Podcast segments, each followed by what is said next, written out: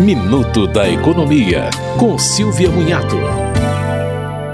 Quem recebeu rendimentos tributáveis acima de R$ 28.559,70 em 2022 deve declarar imposto de renda este ano. Também declaram os que receberam rendimentos isentos, não tributáveis ou tributados exclusivamente na fonte, acima de 40 mil reais. Outra condição é a posse de bens e direitos em valores superiores a 300 mil reais.